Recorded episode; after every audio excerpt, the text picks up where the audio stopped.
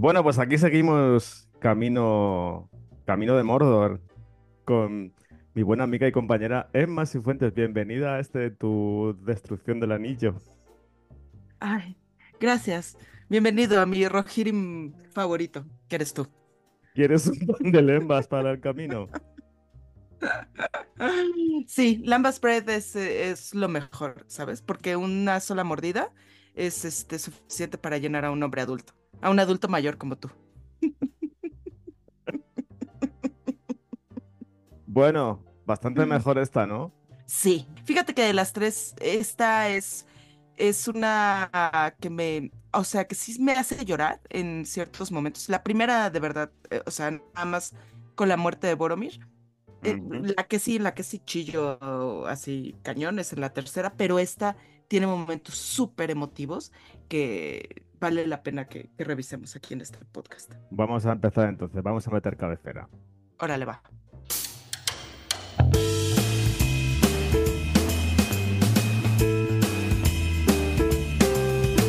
Comienza Tequila y Vermú, un podcast transoceánico con Javi Lorenzo y Enma Sifuentes.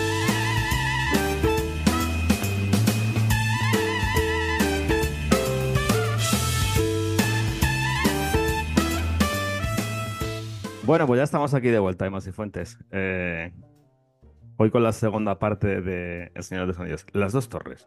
Voy a pasar a contar un poco cómo nos quedamos la semana pasada. Y es que la comunidad eh, se disuelve, ¿sabes?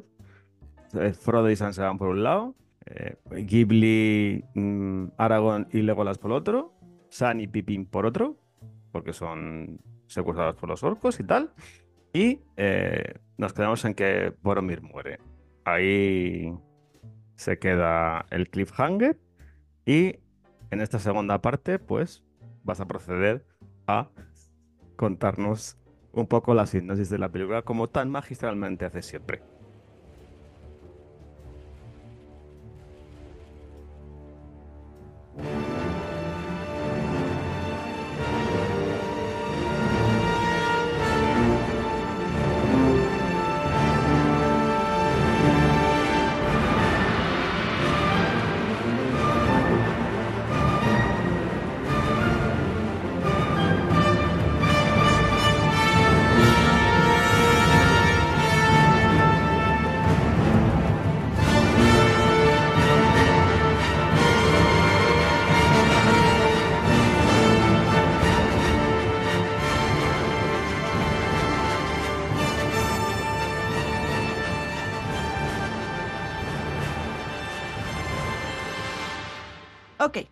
Resumen chinga, ¿no? Eh, ¿De qué va las dos torres? Las dos torres eh, va a, contrario a lo que sucedió con la comunidad del anillo, que teníamos una sola historia que contar, que era esta travesía de la comunidad del anillo. Aquí vamos a tener tres historias paralelas. Eso es. Una va a ser eh, Frodo y Sam, que se van por su cuenta, porque ya se dieron cuenta de que el anillo sí puede corromper, ¿sabes? Y que es una carga que solamente Frodo puede cargar.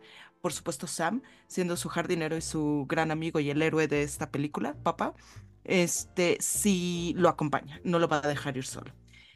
Entonces tenemos a Frodo y a Sam y tenemos a Merry y Pippin en manos de los orcos que los están llevando a Isengard porque tienen la, la tarea de llevar al portador del anillo y como saben que es un hobbit, pues creen que es uno de esos dos. Entonces pues, eh, están camino a Isengard para llevarlos con Saruman. Y por otro lado tenemos a Legolas, Gimli y Aragorn que están eh, siguiendo las huellas de estos orcos, de estos Uruk-hai, y porque van a rescatar a, a, a Merry y a Pippin. En el camino van a atravesar por las tierras de Rohan, se van a encontrar a unos Rohirrim eh, que están, eh, ¿sabes?, patrullando los alrededores y eh, se van a topar con la noticia de que es posible que los hobbits hayan muerto en una de estas como que redadas, ¿no? En las que atacan un campamento de los, de los orcos. Sin embargo, al llegar al, al, lugar se van a desviar hacia el, el, bosque de Farngorn, en donde se van a encontrar con un personaje familiar. Y ya una vez eh, asegurados los tres, eh, los tres héroes de que los hobbits están en manos seguras, van a ir a Rohan a ayudar al rey, Theoden. Y ahí se va a, eh, a desembocar otra historia. Y pues eh, ese va a ser el viaje de las dos torres. Bueno, vamos a empezar por el principio de toda esta mandanga. Es como tú bien dices, pues sí, pues eh, siguen su camino en, en, en tres historias eh, bien definidas, como tú has dicho. Uh -huh. Y bueno, me gusta mucho el principio de la película porque uh -huh. vemos que el rey de Rohan eh, está pues ahí con esa maldición y tal, o sea, el, el Theoden está con la maldición que le ha hecho, nunca mejor dicho, porque, o sea, no he visto nombre mejor tirado en uh -huh. una película que este, que es el de Grima. Uh -huh. Porque el tío da una grima a la hostia, ¿sabes? Sí, yo no, me acord... no, yo no me acordaba que era Brad Dourif. Ajá. Me encanta ese tío.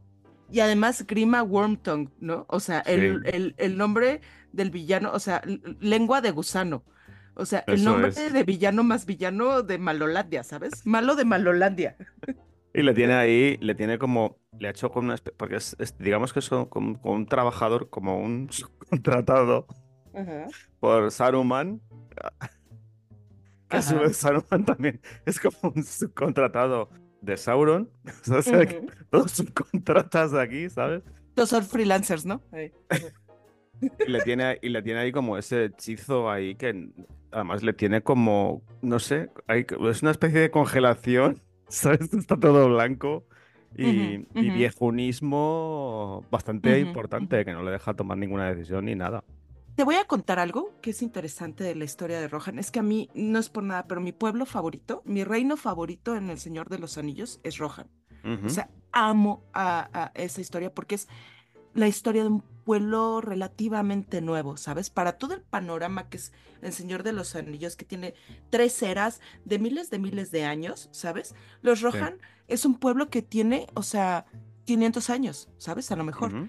Theoden es el rey 17, apenas, ¿sabes?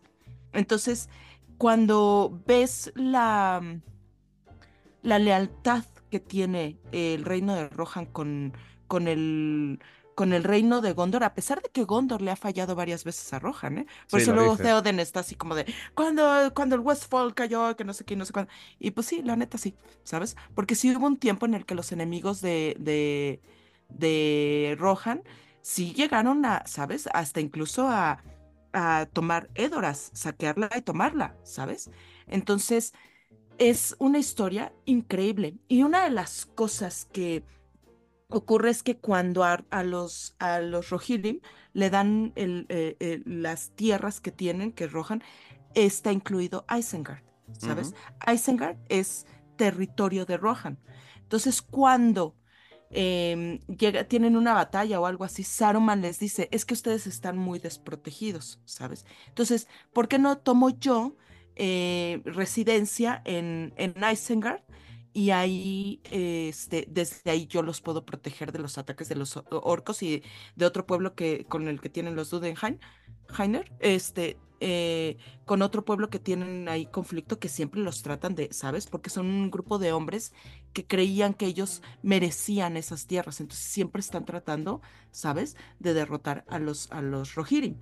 Entonces, cuando, cuando Saruman llega y, y toma residencia en Isengard, pues pareciera que sí, y sí, durante unos años a lo mejor, ¿sabes? Este, los protege y los cuida, les avisa de cuándo van a venir los orcos o los, este, o estos enemigos, ¿no? Entonces, por eso ahora en la, en, en la película, cuando Eomer eh, dice, no, es que estos son orcos mandados por Saruman, ¿no? Uh -huh, y Wormtongue sí. le dice, no, Saruman siempre ha sido un, un amigo de, del pueblo y que no sé qué y no sé cuándo. Sí, porque por muchos años lo fue. ¿Sabes? Por muchos años lo fue. Hasta que pues ya se corrompió, ¿sabes? Eh, y se alió a Sauron. De hecho, Homer, eh, es desterrado de, de Rohan por, por este hechizo del que hemos hablado, en el cual Theoden no puede tomar. Bueno, está exento de tomar decisiones, que no toma ninguna decisión, y es cuando lo destierra, guiado más, más que nada por, por Grima, ¿sabes? Que esto va a ser una parte importante al final de la película porque va a influir en el desenlace final de la segunda. Eh, cosa que otra vez me vuelve a chocar porque em, digamos que el personaje de Gandalf es un poco como un estereotipo de la primera, o sea, le vuelve a sacar otra hora de la película, ¿sabes? Con ese rollo de que. Eh, en el amanecer del quinto día, estamos atentos y tal, nos llegue, pum, otra vez Gandalf fuera de la película. Sí que, sí que reconozco que en esta es más mago. Me choca mucho esa transformación porque eh, lo he tenido que leer porque mm, que pase de mago gris a mago blanco así de repente, pues digamos que no, no hay un desarrollo. Se supone que es porque ha matado al, al demonio este y tal y ha Al conseguido... sa- Balrog, ¿no? Sí, y ha conseguido escapar porque cae, cuando cae por el abismo en el puente cae al agua y luego resulta que lo- se lo lleva a una torre y en la torre está con la espada y lo mata y queda eh, Ujú. pues pertrecho, ¿sabes? Ujú. Gandalf queda muy mal Ujú. y, y parece que ese es el paso que recorre o ese es el recorrido que tiene para convertirse en ser de pasar de Gandalf el gris a. Gandalf el, el ser un mago blanco, que es, que es como un poco Saruman, ¿sabes? Y eso lo he tenido que buscar de ahí. Eso me saca un poco de la película, pero en general, pues sí reconozco que, como en la primera, Gandalf, pues viene a, a venderte el pescado al final, definitivamente. Es complicado. eh, esas dos, esa, es, es que esta película de las to- dos torres, de verdad, lo han arreglado brillantemente. Esto es de verdad una cátedra de cómo se debe hacer una adaptación tan complicada como esta. Las dos torres en su, en la película en sí es, sí es coherente, ¿sabes? Ujú. Cuando tú lees el libro, y ya saben, otra vez, lo voy a repetir, yo no puedo con los libros. Somos Lo conscientes. repito, lo digo una y otra vez porque me gusta recibir hate por redes sociales. Entonces, Bien merecido lo tienes, sí, soy así, me gusta así como que hacerle con el palito, ¿no? Así, a la bestia A la peña. y despertar. Sí, sí. Entonces, eh, el, el libro es sumamente complicado, por Dios, porque te cuenta, eh, en la película sí te va contando las tres historias, estas tres historias que les, que les digo, eh, en paralelo. En el libro no, en el libro te cuenta primero todo lo que pasa Frodo y Sam, después todo lo que pasan este, Aragorn, Gimli y Legolas, Mm. ¿sabes?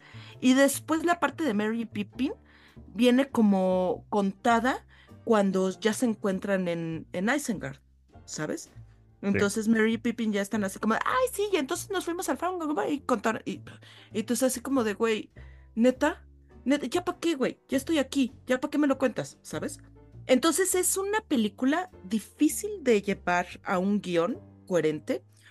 Otra es difícil de empezar, porque por dónde empiezas, ¿sabes? Y Ujú. aquí lo resuelven súper bien, porque te jalan al, al sentimiento de pérdida que tienes en la, en la primera película cuando Gandalf cae, te regresa a ese momento, ¿sabes? Te saca de abrupto y entonces ya empieza la historia de este Frodo con estrés postraumático, la neta, ¿sabes?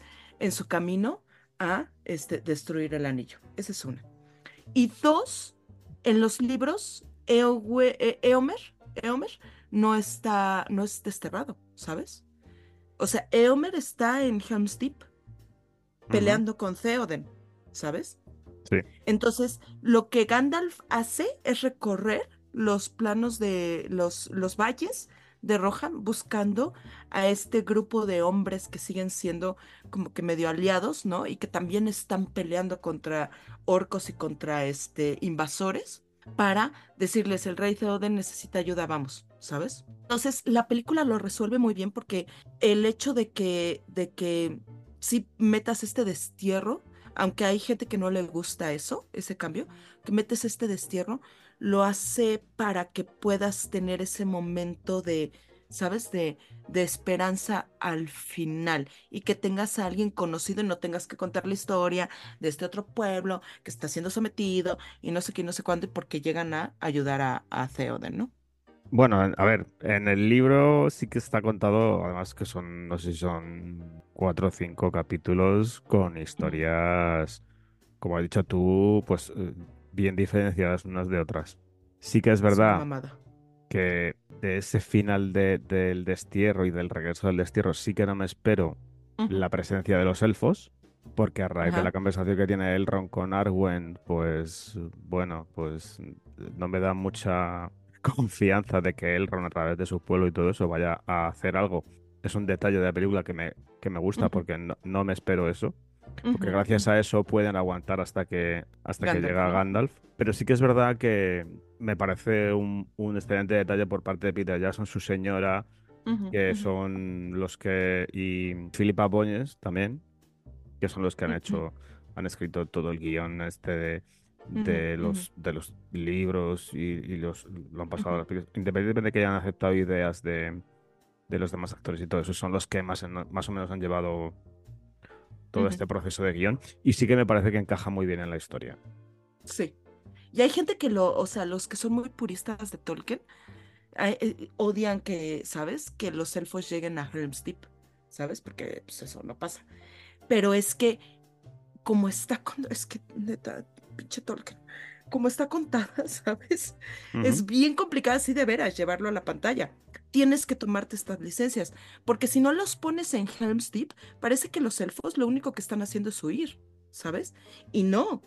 En paralelo a todo lo que está pasando en Gondor eh, con, lo- con Rohan, en paralelo a todo lo que están viviendo los hobbits con, con los Ents, eh, lo que están viviendo Frodo y Sam con Gollum, paralelo a todo eso, los elfos están peleando sus propias batallas y están ayudando también a que, a que los orcos no pasen a ciertos, este, eh, ¿cómo se llama? Por ciertos caminos para, para pues, arrasar, ¿sabes? Entonces, eh, si, si, si quieres contar eso, eh, o sea, se va a hacer una película de seis partes, ¿no? De cuatro horas cada una, entonces ya te, te, te avientas tú, ¿sabes? Tu saga de Harry Potter casi, casi, ¿no? Entonces, ¿qué mejor manera de mostrar en pantalla de que los elfos sí están haciendo algo que agregarlos a esta épica batalla, ¿sabes? De Helm's Deep. Vamos a hablar un poco del tema de Barbol y toda esta gente. ¿A ti qué te parece? O sea, me sorprende un poco al final cuando está Pippin y Sam con ellos, que está- tienen este como este debate y tal, de que, oye, mira, mm, Barbol, mm, que está muy bien tirado el, el nombrecito, ¿sabes? O sea, es un árbol con barba. Barbol. ajá, Perfecto, me parece muy bien, ¿sabes? Estupendo.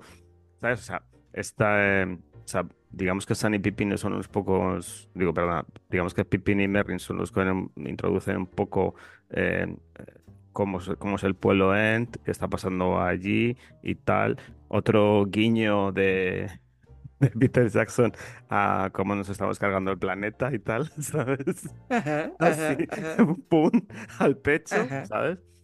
Y, y bueno, esa eh, me choca un poco cuando se reúnen allí todos y tal, y está Pippin y Merlin ahí. Pues tienes que, Pippin, vámonos para la comarca, y el otro no, porque es que si, si nos vamos, pues no va a haber comarca y tal, no sé qué. Y se reúnen los, los Ents allí y toman la decisión de no ir a la guerra, Ajá. pero luego, por arte de birri lo que se produce este cambio de opinión así, tal, muy, como que muy repentino de, de, por parte de, por parte de Barbol y, y resulta que luego los junta a todos y sí que van a la guerra.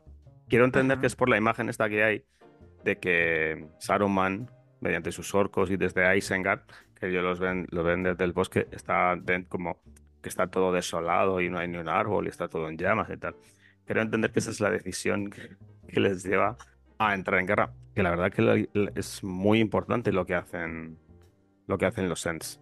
Porque Sí. se, cargan todo, digamos que se cargan toda la fábrica que tiene Saruman en Isengard. Y, y la verdad es que estoy impaciente para que hablemos de la tercera porque quiero ver cómo sale de ahí. Sí, sí, creo que la parte de los Sens es, es mágica, la verdad, porque sí te, te va a dar esa, mm, lo que, lo que veíamos al principio en la comunidad del anillo que decíamos, bueno, este es este mensaje de, de Tolkien que está en contra de la industrialización, ¿sabes? De la guerra, de la automatización de la guerra, de la fabricación en la guerra, cuando debería ser, ¿sabes? Como que batalla cuerpo a cuerpo, man to man, tet to tet, tet a tet.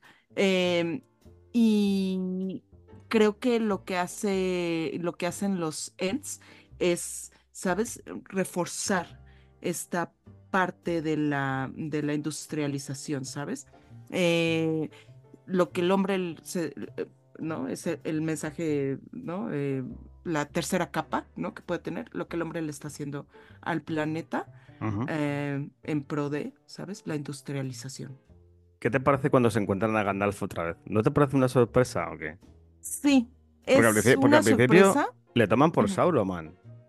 Sí, porque como el Fangorn Forest está justo al lado de Isengard, ¿no? y, está esta figura blanca, ¿no? Y pues ellos se han quedado con que Gandalf es gris, ¿no? Creo que eh, eh, es un momento, eh, es un, un pequeño engaño, ¿sabes? Clave que tienen en la, en la película, porque cuando está la figura, que está el destello blanco y que están ellos, ¿sabes? De espalda y, dicen, no dejemos que nos, que nos, este, no nos dejemos cegar, ¿sabes? Por la luz del mago porque en cuanto lo veamos nos va a hechizar, ¿sabes? Y se voltean eh, y les, eh, ¿sabes? Los desarma rápidamente y empieza a hablar y dice, están buscando a dos, a dos halflings, ¿no? O sea, a dos hobbits. Esa voz es la de Christopher Lee, ¿sabes? Entonces sí, llega un momento en el que sí crees que es Saruman. ¿sabes? Claro, porque... no mames. Al principio cuando oyes, cuando tú ves la luz clara, la voz que se escucha es como, como dices tú, es la de Christopher Lee, pero ya sigue en, el segundo párrafo que ya, ya sí que es la voz de eh, Ian McKellen. Sí. Ya cuando él se, ah, da un paso adelante a la luz, que ya ves que es Gandalf, entonces sí ya hacen como que está este fade, ¿no? Eso este es. crossfade de sus voces y, pues ya, ya sabes que es Gandalf y ya dices, ¡eh, yeah, bravo! Y ahí es ya cuando, desde ahí es ya cuando ya todos cabalgan para ir a Rohan. Por eso te digo que a mí me parece mejor, o sea, me parece que hacemos trucos de magia eh, como buen mago Gandalf en esa segunda, porque ahí es cuando, digamos que saca de este hechizo al, al rey Theon. Y que me parece maravilloso, ¿sabes? Porque esta transición, ¿no? Esta transición maravillosa a un señor hecho mierda a, un ser brillante, ¿sabes? Con su pelo maravilloso y su carusa estupenda y tal. Y me parece una escena increíble, ¿sabes? O sea, cuando le convierte ya y, vuelve a ser el, el, rey de Rohan otra vez y tal. O sea, me parece maravilloso. Sí. Sí, hay un momento, ya creo que las primeras veces sí decía yo, ay, esta transición, ahora que ya la veo, ya puedo ver el momento, ¿sabes? En el que cambian de este, ¿sabes? De este hombre viejo y eso. Hay una parte y, y creo que se nota más en los ojos, ¿sabes? Cuando ya puedes ver como que la transición, ¿sabes? Dónde ocurre la transición. Pero aún así, es una hazaña eh, esa, esa parte, ¿sabes? Cuando ves ya al rey Theoden convirtiéndose ahí eh, frente a tus meros ojos, ¿sabes? Y ahí es cuando empieza la tensión sexual no resuelta entre Aragón y Eowyn. ¿Sabes? ese, ese sí, pero no y tal. Porque Aragón todavía está ahí con, con Arwen, esos sueños que tiene, que están, están tumbados ahí en esa camita. Y ella, no, tienes que ir y tal, no sé qué. Pero se nota mucho, o sea, eso Peter ya se lo hace muy bien, que ahí la otra está ahí un poquito con los ojos brillantes, ¿sabes? Sí, sí, sí, haciendo ojitos así de... Mm". le, está, le está haciendo una bajada de pestañas de la hostia. Así, mm". Entonces... Pero, pero sí como... o sea, está muy bien porque sí que ves que Aragón está, está conteniendo los caballos, ¿sabes? Porque como, como en la conversación que tienen el Ron y Arwen, pues no, es que no puedes estar con él, porque claro, porque tú te tienes que ir a tal para salvar, eh, salvar el pueblo y tal, no sé qué. Y ves como, como Arwen se va y dices, bueno, esto es imposible. Y Arwen así como cabizbajo, que lo único que le sostiene es el colgante que le ha regalado Arwen de la, de la, de la hada que lleva aquí en el pecho y tal. Y entonces tienes ahí ese ese momento en el que ves a Aragón dudar Ya. O sea, tan fuerte que era el amor en, en la comunidad del anillo, por las circunstancias ves que es un tío que ya duda. O sea, que en gran parte de la batalla en el abismo de Helm es por, voy a decirlo así, los cojones que le echa Aragorn, ¿sabes? Porque. Theon está un poco, no, porque no es tal, porque, porque hay que irse tal, porque aquí no podemos, eh, en el castillo no podemos y tal, hay que ir a, al abismo de Hel, que el abismo de Hel nunca ha sido ganado en, en ninguna batalla y tal, o penetrado en ninguna batalla. Y ahí le hace caso y se nota que es un hombre, que es cuando más débil está Aragorn Ujú. por, por este tema que te cuento y tal, de, de que ya tiene esa dualidad, está dudando porque, claro, porque ahora ya se me pone esto delante y tal, a ver qué pasa aquí. Pero se vuelve a enaltecer muy bien en, en el abismo de Hel cuando le dice, mira, aquí hay que luchar, tío, y, y que salgarse por antequera, ¿sabes? O sea, no queda otra. Y si hay que morir, pues se muere aquí, ya está, y no sé qué. Y tiene ese espacio-tiempo de película al que, en el que notas que Aragorn, sí, va a ser rey, todo lo que tú quieras, pero sí es, un hombre también, ¿sabes? Creo que en esta, y, y es lo que más me gusta de, de las dos torres, se ve el liderazgo de Aragorn, ¿sabes? Se ve la resolución de cómo él no es, no, o sea, no es rey porque sea el heredero de, ¿sabes? Nada más, sino que es rey porque sabe cómo liderar y cómo inspirar desde el principio, ¿sabes? Desde que empiezan esta, esta carrera, ¿no? Para rescatar a los hobbits, él es el que, ¿sabes? Va guiando por sus eh, eh, cualidades como cazador, ¿no? Pero también eh, sabe cómo darle la batuta a los otros dos en cosas que son mejores, ¿no? O sea, a Legolas, ¿qué es lo que ven tus, tus ojos elfos, ¿no? Este, ese tipo de cosas, ¿sabes? O sea, les da, les da la oportunidad de, de aportar en cosas que él sabe que no controla o maneja o, ¿sabes? Que no tiene maestría en. Entonces, eso es una excelente señal de, eh, de un líder. Después, cuando va con, a Rohan y eso, y que está con, con el rey, o sea, le da el lugar de rey al rey, ¿sabes? A pesar de que él es el heredero de Isildur y lo que tú quieras, ¿sabes? Dice, yo estoy aquí pues, para apoyar, ¿no? Es, eh, también es, sin ser condescendiente, es eh, atento eh, con Eowyn. Lidera muy bien en la batalla de Helm's Deep. eh, es gracias a él, ¿sabes? Pareciera que es gracias a él que este que se forma esta nueva alianza entre los elfos y los, y los hombres. Este, o sea, tiene todos estos rasgos de un líder que no es líder para brillar, ¿sabes? Sino precisamente para eh, alcanzar eh, el objetivo. Y entonces, y, y lo ves en el momento en el que dice, yo voy a morir como uno de ellos, ¿sabes? Sí. No es porque voy a morir por el honor y la gloria, que es algo que Theoden sí tiene, ¿sabes? Eh, Cabalguemos juntos, o sea, enfrentémoslos, ¿no? Por el honor y la gloria, no, por Rohan, ¿sabes? Pero porque a ver, ahí es donde yo noto que tiene las cualidades de rey, porque hace lo mismo que Theon. Theon Ajá. sí que es un rey directamente, ¿sabes?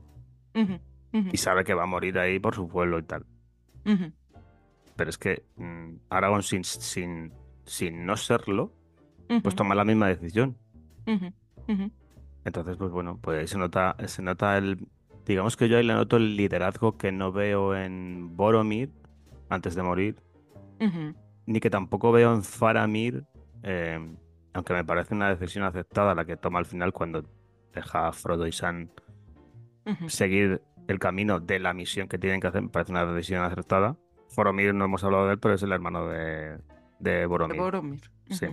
Y es el que captura a Frodo y a Sam cuando en este maravilloso giro de los acontecimientos llegan a la puerta de, de Mordor. Dice, no, vamos a entrar. No, no, que es muy complicado. Es que el amo no me... Es que hay otro camino, un senderito. Es que el amo no me preguntó si había otro camino. O sea, ese recurso maravilloso para alargar la historia cuando están en la puerta de, de Mordor, ¿sabes?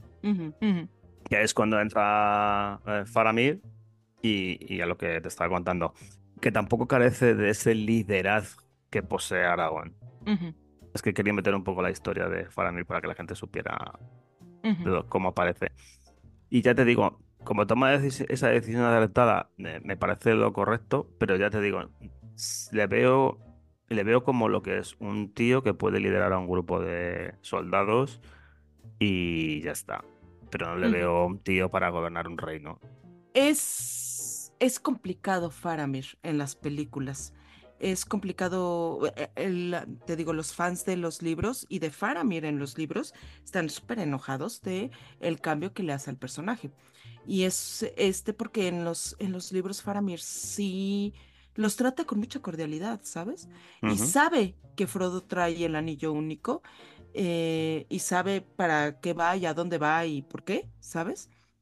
Y es así como de, ah, sí, los trata muy bien y les da té y toda la onda y se ponen a platicar y ya sabes, ¿no? Y ahí trata a Gollum súper bien y así de, ay, sí, siéntate, eh, eh, amigo hermano, ¿no? Ya sabes, este, ya eres, este, rojaniano, ¿no? O lo que tú quieras. Sí. Entonces, es así como de, eh, en, en los libros, eh, y una de las cosas que dice Philippa, Philippa Boyens es, en los libros le quitas todo el fucking peso al anillo con ese Faramir, ¿sabes?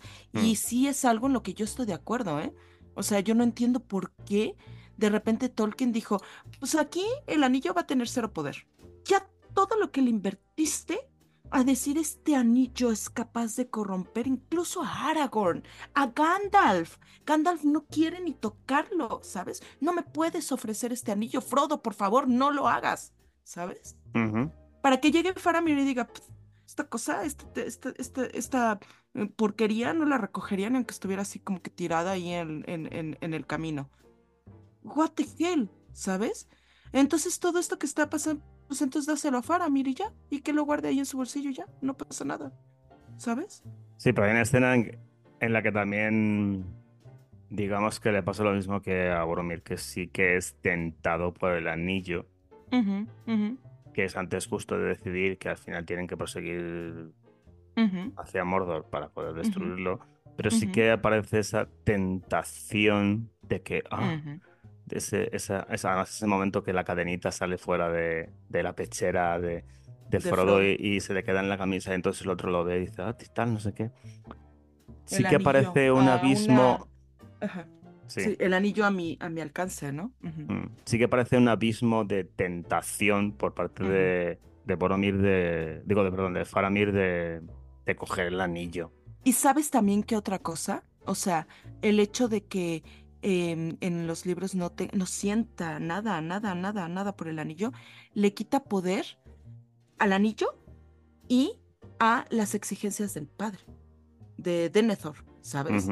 Porque sabemos que gran parte de por qué sí está como que atraído y está, ¿sabes?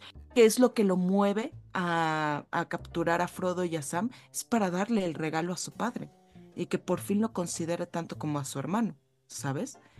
Y es así como de, güey, si no tiene esa, esa tentación, le estás quitando el poder a un chingo de historia, ¿sabes? Por eso yo creo que meten este, eh, digamos que, excusa para poder darle un poco más de empaque a Faramir, o sea, el, el tener, el poder tener la tentación de, de, como le pasó a Boromir, del anillo, de poder, porque además lo dice, dice, tengo el anillo al alcance de la mano y tal, no sé qué. Y además le das la oportunidad de tener un arco, ¿sabes? A su personaje. Eso es. de esta persona que se siente menos eh, a la sombra del hermano, que después pierde el hermano y ahora necesita, ¿sabes?, demostrarle al padre, incluso arriesgando la vida y dando la vida para que el padre por fin pueda, ¿sabes? Decir, ok, sí, tengo un hijo digno, ¿no? A este momento en el que se da cuenta de que eh, el anillo es eh, fuerte y que Frodo, siendo este personaje tan chiquito, tan que pareciera, ¿sabes? Este diminuto, ¿no? En la gran escala de está llevando una carga tan impresionante. Y entonces le das ese arco y es perfecto para este personaje. Sí, estoy de acuerdo contigo eh, en ese aspecto. ¿A Gollum no crees que en esta película como que le maltratan demasiado, ¿sabes? Sí, Como que le, Pero- como que le dan por todos lados. Creo que es el, el peor parado del portado del anillo. Ajá. O sea, le envejece, ¿sabes? Le causa doble personalidad, le, le avientan por todos los lados. Ajá, ajá, ajá. ¿Te parece que es el más perjudicado de toda esta movida? Sí, no, y además lo traen, o sea, porque no nada más lo traen así como que amarrado del cuello con la cuerda esta, ¿no? Sino que hasta a jalones y ves como cae así con la piedra. Yo me, o sea, yo teniendo, o sea, así con carnita y todo, ¿sabes? Me caigo en una piedra y ya me hago, me raspo la rodilla cañona.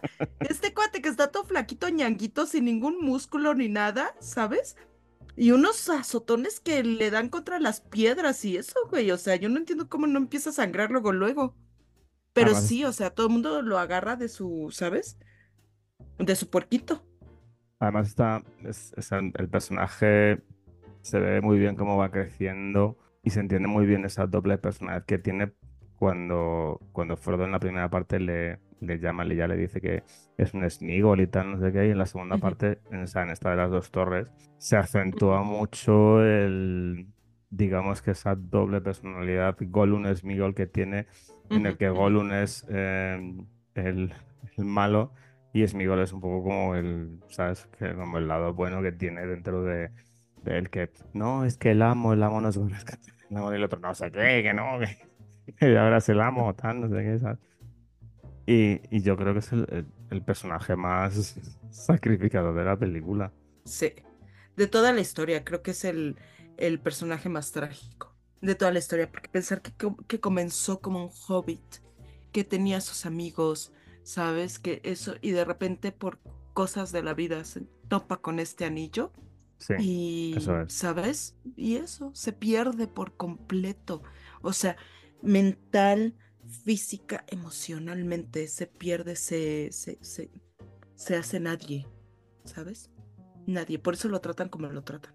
Y luego está otra vez este, que además que esta vez lo, lo, este recurso que hemos hablado de- del de Gandalf, de sacar a Gandalf de la película y todo eso y tal.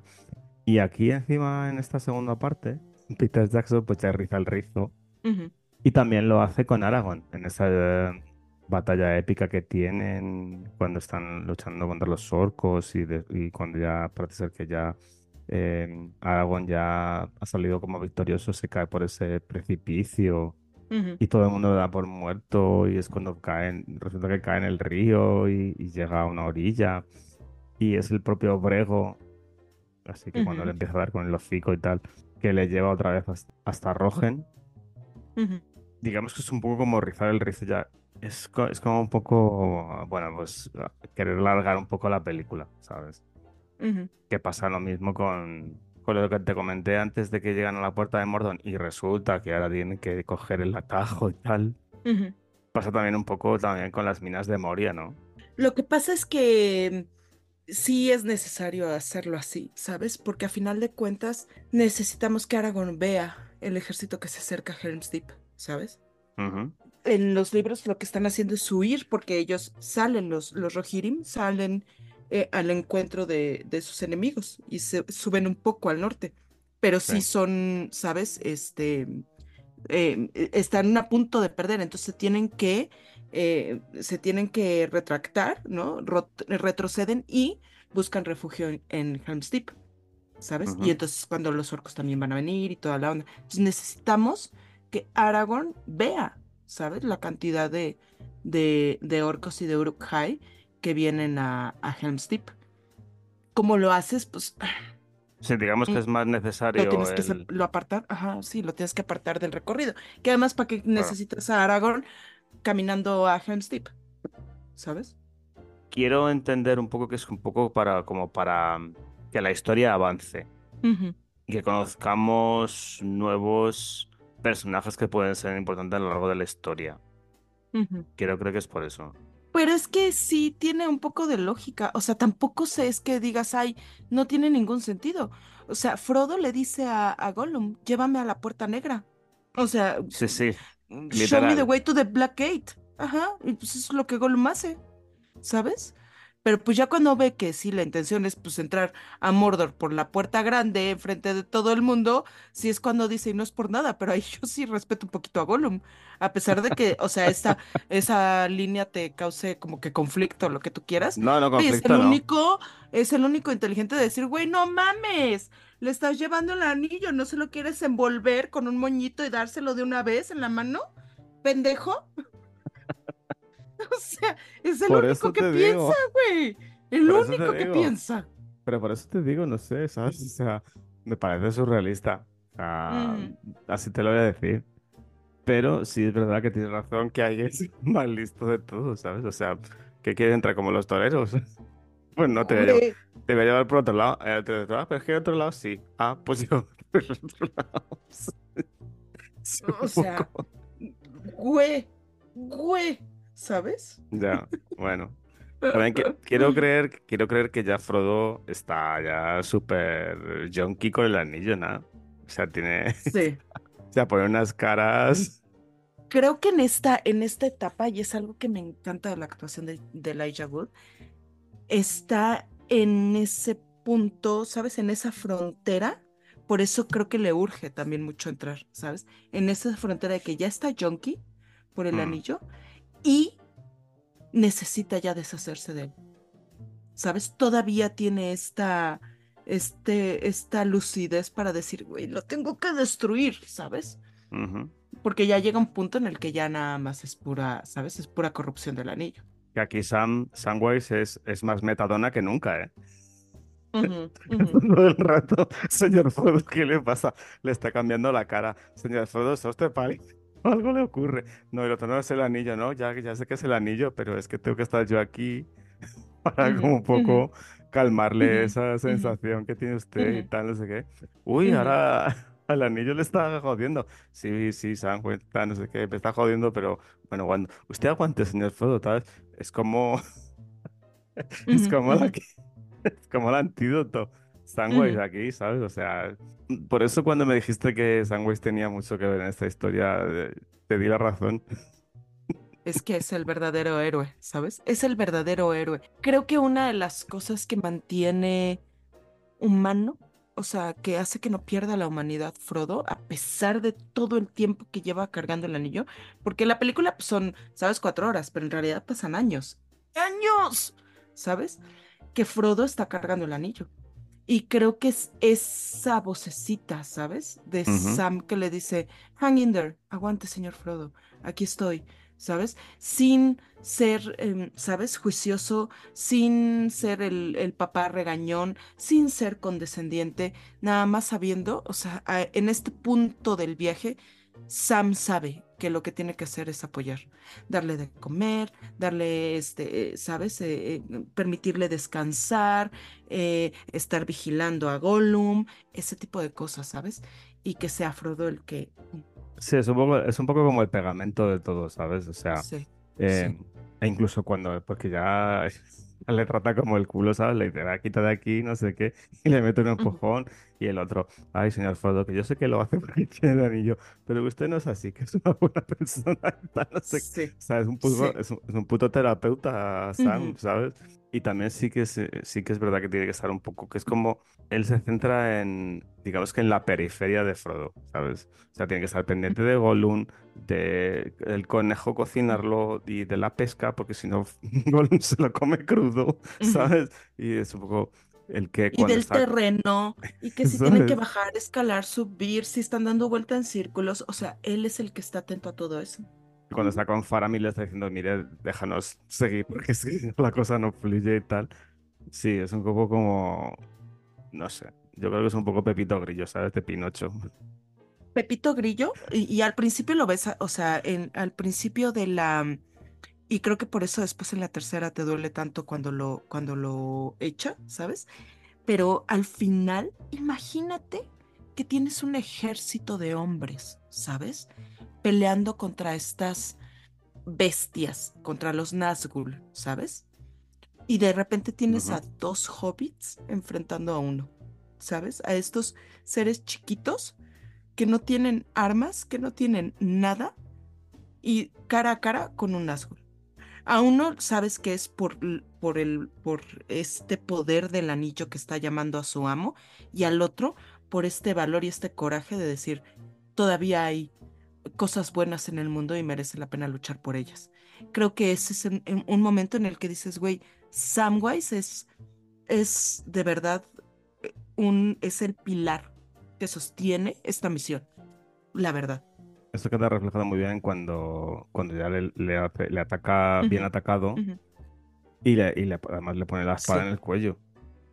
Y ya y le dice que soy yo, que soy Sam, Susam. que míreme, que soy yo, tal. Su Sam, es verdad, dices, yo, yo I'm just Sam, I'm just Sam. Y dice, y se me quedó, hostia, ¿No reconoce a Susam? posesión, ¿sabes? Ay, voy a Es llorar. verdad. Es, es- es como ahí, hay amor, ¿sabes? Voy a llorar, güey. Amor posesivo, ¿sabes? Y ya le quita la espada porque tiene la espada en el cuello, ¿sabes? O sea, le está a punto de, de brochetearle, hacerle una brocheta a. Sam. Y ahí es cuando Sam se levanta y dice, y, le, y ya, o sea, Frodo como que se calma un poco, ¿sabes? O sea, respira tres veces. Y le dice, bueno, Sam, ¿por qué haces esto? Y dice, hombre, yo lo hago porque, porque yo quiero un mundo libre y tal. Es que se pone como muy filosófico, en- eh, tal, muy, se pone muy flower power. No, yo porque la comarca, porque esto, porque claro, porque eh, yo quiero un mundo libre, que estemos todos bien y que, y que haya paz y no sé qué. Pero sí que es verdad que ahí, que ahí Sam es el que, digamos que es el, son los cimientos o la base para que este hombre pueda seguir haciendo el camino, ujú. ¿sabes? Pero que esta, esta escena es donde ya sí son dos hobbits que tienen un lío bien gordo y tienen que sacarlo de alguna manera y la única manera es pues estando los dos juntos y unidos. Juntos, unidos y en el mismo nivel. Por Eso eso es. tan, tan emotivo la parte final de esta, de esta historia entre Sam y, y- y Sam, entre Frodo y Sam, en la última película, cuando están hablando estas canciones que, o estos poemas y estas historias que se harán eh, eh, cuando, cuando se cuente lo que pasó con, con el anillo y estos tiempos de guerra, ¿no? Y cuando Frodo le dice, no te olvides de un personaje importante, Sam, ¿sabes? Porque Frodo no lo hubiera logrado sin Sam. But, o sea, qué maravilla. Sí. Ahí Frodo se da cuenta. Te lo dice, te lo dice al final cuando ya le ha dicho que, que, que quería él, que porque seguía haciendo esto y es cuando le dice eso, Ujú. sí, es verdad. ¿Qué pasa con la batalla del abismo de Helm? Qué bien, Es ¿no? de las mejores batallas que se han filmado jamás en la historia de la vida, ¿sabes? Y te voy a decir qué es lo que, bueno, que yo veo que la hace tan excepcional. Tiene su arco dramático, ¿sabes? Es una historia dentro de una historia. Tiene su, este, su principio, ¿sabes? Su incidente principal. Tiene su momento climático, tiene los momentos de derrota, ¿no? Y tiene el, ¿cómo se llama? Eh, la resolución, ¿sabes? Es una historia dentro de una historia. Y lo que la hace perfecta, que es una de las cosas que, que yo discutía mucho, por ejemplo, con Héctor o en tiempos, ¿te acuerdas de estos tiempos de Clubhouse cuando platicábamos? Yo decía, es que Sí. lo que menos me gusta del universo de Marvel es la batalla eh, en Endgame, ¿sabes? Porque es un fucking caos. No te enteras cuál es el objetivo de la pelea. Se, se supone que derrocar a Thanos, ¿Y cómo? ¿sabes? ¿De dónde? ¿Cómo sabes quién está perdiendo, quién está ganando, cuántos, sabes? Y en Helm's Deep es Ujú. súper obvio, porque empieza con este momento, eh, eh, este momento incidental en el que llegan los, los Uruk-hai y ves que están, puta, o sea, güey, no mames, no vamos a poder con estos güeyes, ve todos los que son, son cuántos, diez mil o una cosa así, ¿no? Y nosotros, Sí, unos 10.000. sí. ¿cuántos somos? Y además 300. con mujeres y niños, ¿sabes? En la parte de atrás, en las cuevas, escondidos, y estos llegan a, a entrar y después, ah, un momento como un pequeño triunfo cuando llegan los, los elfos. Después viene esa pelea cuando em- eh, las, las eh, suben las escaleras y empiezan a, a- a llegar los, los Uruk-hai al, al este. Y después un pequeño triunfo con, con los héroes, ¿sabes? Eh, aventando las escaleras. Y después puta, la explosión, ¿sabes? Y ya lograron penetrar Helm's Deep. Entonces es un momento de derrota y después un momento de desesperanza completo porque ya están a punto de derribar la puerta, ¿sabes? Y después, bueno, un momento de esperanza, o sea, está estructurado de una manera en la que sabes en qué momento están perdiendo y en qué momento tienen estas pequeñas victorias. Y dos, sabes dónde están. ¿Sabes dónde fregados está cada, este, cada personaje? entiendes. No hay un momento en el que digas, ay, pero ¿por qué Legolas le avienta una cuerda? No, porque tú ya sabes desde dos escenas antes que Legolas está ahí, ¿sabes? Entonces, cuando ellos logran eh, eh, darle tiempo al rey de tapar la puerta, sabes que Legolas está arriba. Tan bien filmada está que a pesar del caos, estás bien colocado y ubicado. Eso es lo que le hace la mejor pelea jamás filmada en la historia del cine. He dicho. Que uno de los puntos flacos, o si no el punto flaco que tiene el abismo de Helm es las alcantarillas que solo hace, eso es el, la pistola da Grima, ¿sabes? Grima le dice a Saruman, mira, eh, esta fortaleza es indestructible, no la vas a poder tal. Eh, nunca lo han hecho, pero hay eh, una zona por las alcantarillas y tal que ahí puedes entrar eh, por, el patio principal, por las alcantarillas, para poder entrar y quedarte con la victoria y ganar allí y derrocar al rey y matarlos a todos y tal por las alcantarillas. Y, y aún así, teniendo esa información que tú sabes, bueno, pues van a entrar por ahí sí o sí, ¿sabes? Aún así tienes ese, ese punto de como de esperanza de que sabes que van a poder sobrevivir y sacar esto adelante, ¿sabes? O sea, porque tú como espectador sabes que Saruman sabe por dónde puede penetrar en la fortaleza, pero los, o sea, el rey Theon y Aragorn y todos estos no saben que pueden entrar por ahí. Que eso está, también está muy bien hecho porque, porque eh, Peter Jackson te da esa información, pero los que están dentro del abismo de, del abismo de Hell no saben que pueden entrar por ahí. Eso es muy interesante y muy importante a lo largo de, terminar de ver la película con esa batalla tan majestuosa que se rueda. Y al final, cuando ya viene Gandalf con Eomer, sí que se refleja muy bien lo que tú has dicho al principio de que Gandalf, cuando le dan el pasaporte este de una hora otra vez, pues sí que, sí que viene muy bien reflejado porque no viene, no viene con, con Eomer y los 300 soldados que se lleva cuando le destierran de, Rohan. Se ve que viene un ejército entero. Entonces se, ve, se plasma muy bien que Gandalf no solo ha ido a, a, por, a por Eomer, sino que ha ido pues por toda la zona de la Tierra Media reclutando gente para poder hacer frente a, en esta batalla en el abismo de Gen y poder ganar a los, a los orcos. Porque tú al principio cuando llegas allí, claro, tú ves la escena y dices, bueno, está Eomer ahí con Gandalf, pues dices, pues muy bien, pues sabes, viene con otros 300 y van a poder tapar agujeros.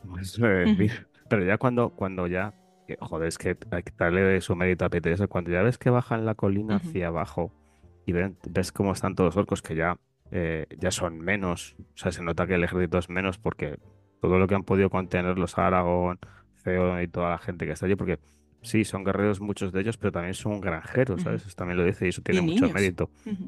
Ves que el ejército de los orcos es, un poco menor de lo que iba a invadir eh, el abismo de y ves esa bajada por la colina de todos esos caballos y todo eso, y tú dices, bueno, aquí no solo hay 300 que eran los que habían sido exiliados con Eomer, ¿sabes? Aquí hay más y eso le da mucho empaque a la película, ¿sabes? ¿Sabes también qué otra cosa? Eh, eh, dos cosas. Uno, que Gandalf en realidad no dice, voy a buscar al ejército de los desterrados, ¿no?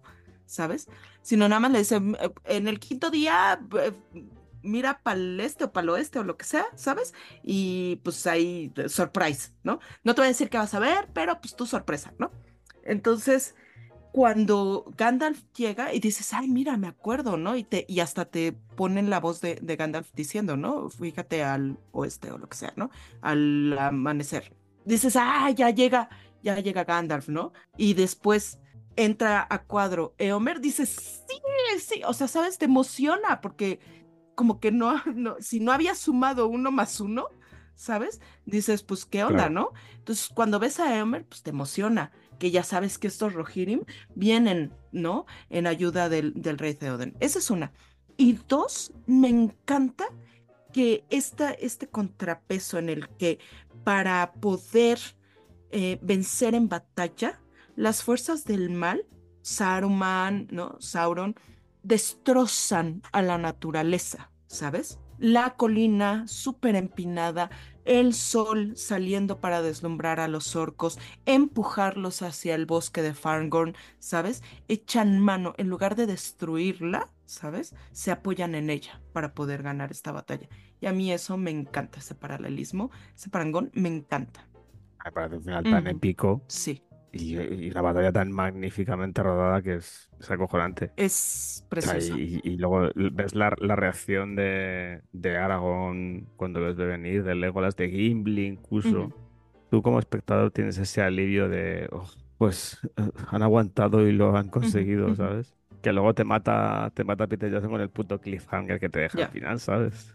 Es el momento, o sea, nosotros ya tenemos, eh, hasta eso me encanta porque a pesar de que es la parte media de esta gran historia épica, te regresa a la historia. Después de un año, ¿sabes? De, eh, de estar esperando entre una película y la otra, te puede meter a la historia. Pero los finales son magistrales porque tienes la batalla de los Ents en Isengard, tienes la batalla de Helm's Deep en, en Rohan y tienes este enfrentamiento de los Nazgûl, eh, de Frodo y Sam, y eh, el, este arco de, de Faramir. Entonces, pareciera que todo está como que bonito y estamos, sabes, terminando y cerrando con este triunfo, ¿no? Y ya vienen los hobbits caminando y hablando de las historias, y si alguna vez los pondrán en canciones y demás, y de repente, ¡pum!, sabes que viene algo súper tenebroso y súper siniestro porque Gollum ya se deshizo por fin de Sméagol, ¿sabes? Y tiene un plan siniestro para los hobbits. Entonces ahí, a pesar de que todo termina bien y, ¿sabes? Y con triunfos y aplausos y lágrimas, sabes que viene la parte complicada, que esta es la calma antes de la gran, gran tormenta.